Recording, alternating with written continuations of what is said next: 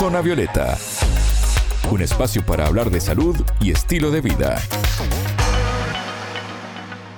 Bienvenidos a Zona Violeta, el programa de Sputnik. Es un gusto recibirlos. Alejandra Patrone los saluda desde Montevideo. Ya está con nosotros Anabela Aparicio. Anabela, ¿cómo estás? Bienvenida. Bien, Ale, muchas gracias. Hoy conoceremos la historia de la uruguaya María Noel Pereira o Ita, como la conocen sus allegados. A los 11 años hizo su primer asado y 20 años después obtuvo una medalla de bronce en el Mundial de Asadores. Hoy hablamos con ella. Zona Violeta, los rostros de la noticia.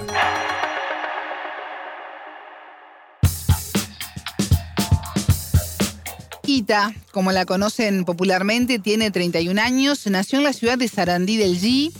Para quienes nos escuchan desde el exterior, le decimos que Sarandí del G está ubicado a poco más de 200 kilómetros de Montevideo, la capital de Uruguay.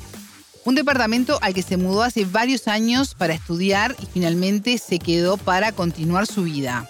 Así es, sale porque aquí conoció a su actual novia, con quien vive hace seis años, trabaja como asadora profesional, es jefa de elaboración en un restaurante, pero viaja seguido igual a su ciudad natal para visitar a su familia, hacer algún asado y disfrutar el tiempo con sus personas más cercanas.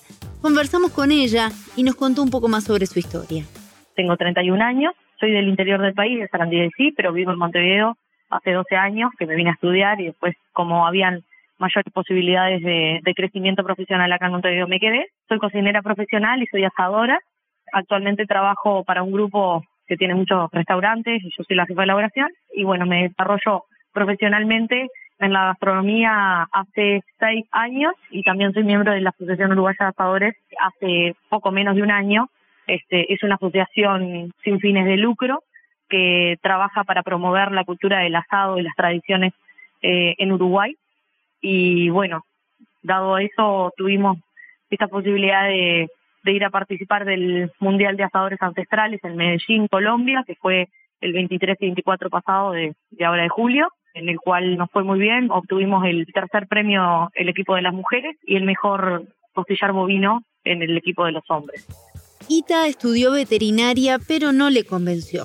Por eso siguió los instintos y continuó con la pasión que le inculcó su madre cuando era chica.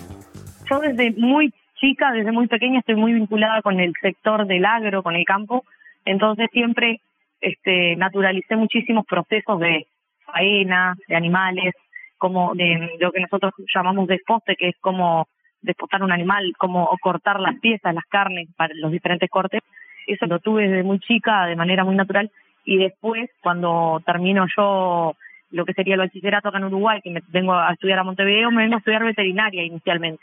Cuatro años, tres años y medio de veterinaria y tal, por diferentes razones eh, la dejé a la carrera, la dejé incompleta y me eh, puse a estudiar gastronomía, que era, la, era mi otra pasión, pero la vinculé mucho a lo mismo que era, que te vengo contando, el agro. Entonces como siempre me gustó asar, siempre me, desde chica en mi familia se fomentó mucho la tradición del asado, mi madre este, también le encantaban los fogones, bueno, ella me inculcó un poco esa pasión y a partir de ahí empecé a vincular un poco las dos cosas y lo que se volvió un, de alguna manera un ciclo que se completó, es decir, yo sabía muy bien cómo se criaba un animal, qué pasturas darle o qué granos darle, de qué manera alimentarlo, cuál era la sanidad correcta que había que tener para después tener, obtener un buen producto, una buena carne. Entonces, un poco de, de alguna manera lo vinculé naturalmente. Y bueno, cuando estudio gastronomía, por supuesto tenemos una formación que es un poco más, como te diría, estandarizada de lo que es la gastronomía en general, mundial y tal.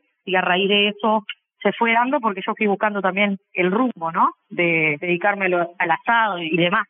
Me gusta mucho el proceso de la transformación, ¿no? De un producto que es tan simple y tan noble hacia un plato final que depende de la manera que lo haga puede resultar extraordinario este, o no, pero digo, siempre aspiramos al éxito, ¿no?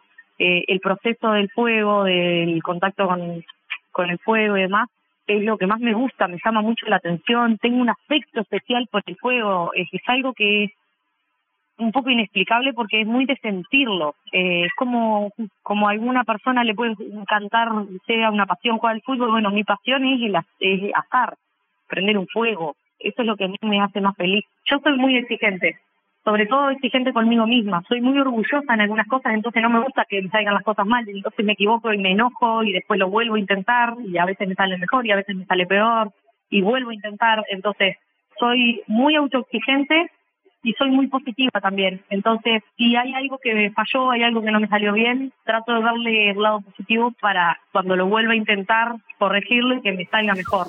Bueno, y a todos de alguna manera nos marca de alguna forma nuestra profesión. En este caso, ¿qué pudo obtener ella de su trabajo como asadora? La humildad y el respeto. Estos son los valores que resalta Ita de su trabajo y de la forma en la que eligió vivir su vida. Yo tengo como principal bandera para trabajar y para la vida la humildad, ¿no? Hay que acordarse de dónde viene uno, cuáles fueron los valores que la familia le inculcó, es decir, yo a cada momento cuando me veo en buenas oportunidades, ya sean laborales o, o en este caso con buenos resultados obtenidos, donde la gente se te acerca, te saluda, te pide fotos o cosas donde te ves triunfando, por decirlo de alguna manera, bueno, siempre me acuerdo de dónde salí, lo que me enseñaron mis abuelos, de lo que me enseñaron mis padres, lo que yo si un día soy madre quiero enseñarle a mis hijos, es decir, la humildad ante todo, respeto por las personas y bueno, y tratar de dar lo mejor de uno para que vuelva. ¿Te acordás cuando hiciste tu primer asado? Sí, me acuerdo, porque tenía 11 años y en mi casa se hacía mucho asado incluso en la, estufa leña en invierno, que es una estufa grande, la, la, la, casa de mi padre, donde yo vivía, teníamos una parrillita chica y bueno, ahí fue, a los 11 años fue la primera vez que hice un asado sola, por supuesto con supervisión de mi madre, pero no me acuerdo muy bien cómo me quedó, pero me parece que salió bien. Después lo que yo tenía era, que hasta ahora todavía a veces no lo entiendo bien, una conexión muy especial con el fuego yo soy una persona muy hiperactiva y muy dinámica y muy ansiosa y a mí prender un fuego y quedarme mirando el fuego era una actividad que a mí me parecía fascinante, me encantaba y me encanta hasta ahora. Entonces digo, tengo una conexión con el fuego que a veces no le encuentro la explicación. Bueno, el ambiente de la parrillada tradicionalmente siempre es muy masculino, ¿no? Está cambiando, pero ¿cómo lo vivió ella? Bueno, ella adoptó una postura frente a esto, impidiendo así vivir cualquier diferencial o segregación dentro del ambiente. Y justamente sobre esto también conversamos con ella. Yo te puedo decir que mi experiencia ha sido buena, pero porque yo nunca permití otra cosa. Es decir, yo siempre me hice mi lugar y en aquel lugar que capaz que me cerraba las puertas, volvía a golpear o golpeaba en otro más fuerte para que no se notara que, que yo era mujer. Es decir, yo nunca permití que se me que se me hiciera ningún tipo de diferencia ni para bien ni para mal por ser mujer. Entonces no te puedo decir que lo ni que lo sufrí ni lo pasé mal porque te, estaría mintiendo. En realidad todo lo contrario. Yo siempre me sentí muy bien muy incluida.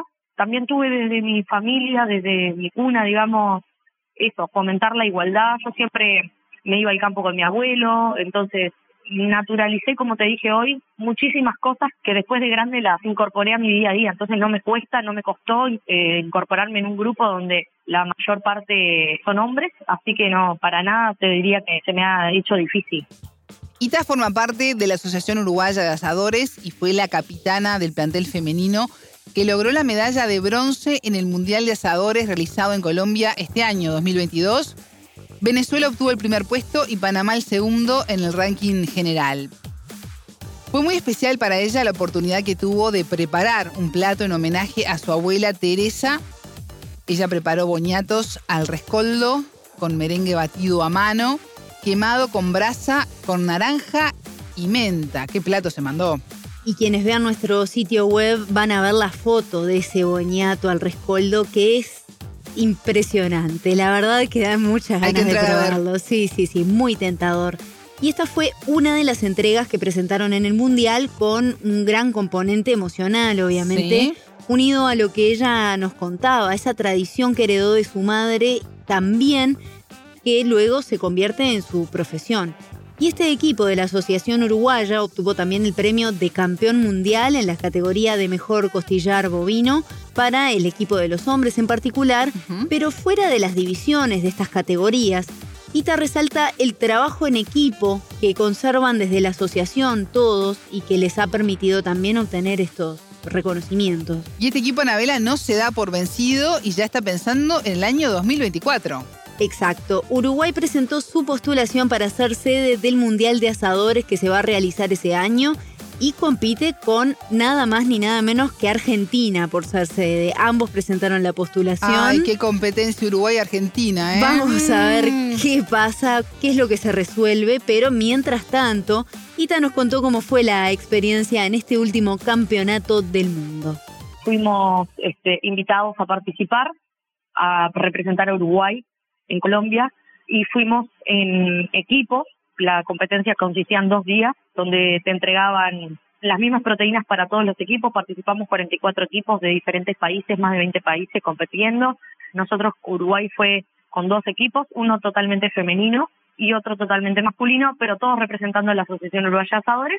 Y bueno, fue una experiencia inolvidable, única, porque digamos fue el primer torneo mundial de asadores ancestrales que se hace. Y bueno, el- la repercusión fue buenísima porque también los resultados que obtuvimos fueron muy buenos. Trabajamos de manera en conjunto con nuestros compañeros, que son todos integrantes, algunos profesionales y otros asadores amateur, pero que te digo, tienen la vocación muy marcada, entonces en eso se hizo muy fácil y, y bueno, fue espectacular, la verdad. Y tú eras la capitana de tu equipo, ¿no? Sí, yo era en esta oportunidad era la capitana del equipo. De todos modos fue, como te digo, un trabajo realmente en equipo, en conjunto. Es decir, que si yo era bien era la capitana, eh, cada uno cumplió su rol y cada uno era importante en el rol que estaba desempeñando. Entonces volvimos fascinados con el resultado que, que obtuvo Uruguay y que también ante el mundo el Uruguay está colocado en un lugar muy privilegiado. Entonces estamos muy muy contentos por eso. El primer día eran entregas pactadas por la organización, entregas con horario, ¿no?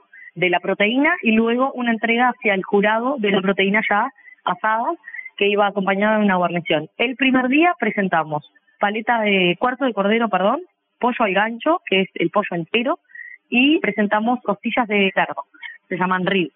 Eso cada, cada cosa, cada proteína iba acompañada de una guarnición. Al día siguiente eh, sucedía lo mismo, teníamos horarios de entrega de proteína, de encendido de fuego y también entregas de las proteínas ya cocidas. El segundo día presentamos costillar bovino, presentamos pescado a la tabla y un postre que era estilo libre, pero que el 50% del postre tenía que pasar por el fuego, por la parrilla o por las brasas, por algún método de cocción ancestral. Cada día el jurado te daba un código este, para que pegues en el, en el plato, la bandeja donde se iba a entregar la proteína, que era un código alfanumérico que lo que hacía era, de alguna manera, identificaba a los equipos, pero los jurados no sabían de qué equipo provenía el plato que estaban probando. Para hacerlo, eso se llama jura ciega, es para elevar el profesionalismo del certamen y que no se sepa nada sobre el equipo que se está presentando. ¿Y cómo llegaste vos a, a ser la capitana del equipo? Y bueno, fue un poco una propuesta por los compañeros que se dio naturalmente. El presidente de la asociación, Enrique Puentes, me propuso como capitana y mis compañeras, sin dudarlo, automáticamente avalaron esta propuesta y bueno, fue que se dio así, naturalmente. ¿Cómo lo sentiste vos a esa propuesta también? Y yo lo sentí como un halago, la verdad me gustó la, que se me dé la posibilidad porque si bien en el equipo te hablo puntualmente de las mujeres que participamos, las tres somos profesionales, yo soy la que tengo menos años de experiencia, entonces lo veo también como un acto de generosidad por parte de mis compañeras el haber aceptado de que de que yo pueda ser la, la capitana del equipo. ¿Cómo se capitanea un equipo de asadores? Más que nada, respeto, humildad, y el ser un capitán significa ser eh, un líder positivo que alienta al equipo, que planifica, que escucha. No, no se trata de dar órdenes, se trata de escuchar, de entender, de incorporar este, conocimientos que capaz que otro compañero tiene más adquiridos que vos. En este, como en todos los rubros, de- en todos los ámbitos de la vida, siempre hay alguien que sabe más que vos, siempre hay alguien que tiene algo para aportarte y bueno, nosotros fuimos con esa humildad, con esa bandera, ¿no? De representar a Uruguay desde ese lado, desde lo que nosotros sabemos hacer y hacerlo con amor, con respeto y con humildad. Escuchábamos a la uruguaya María Noel Ita Pereira, medalla de bronce de asadores en corte bovino, quien nos contó su historia y su pasión por el fuego. Muchas gracias, Anabela. Yo me quedé un poco nerviosa con este clásico, ¿no? Del Río de la Plata, Uruguay, Argentina. ¿Quién tiene el mejor asado? Bueno, habrá que Va, esperar. Mucha Yo expectativa. creo que Uruguay, ¿no? Pero bueno, eh, Sí. digámoslo bajito. Vamos a ver qué pasa. Pueden volver a escuchar este programa por sputniknews.lat. Zona Violeta, desde Montevideo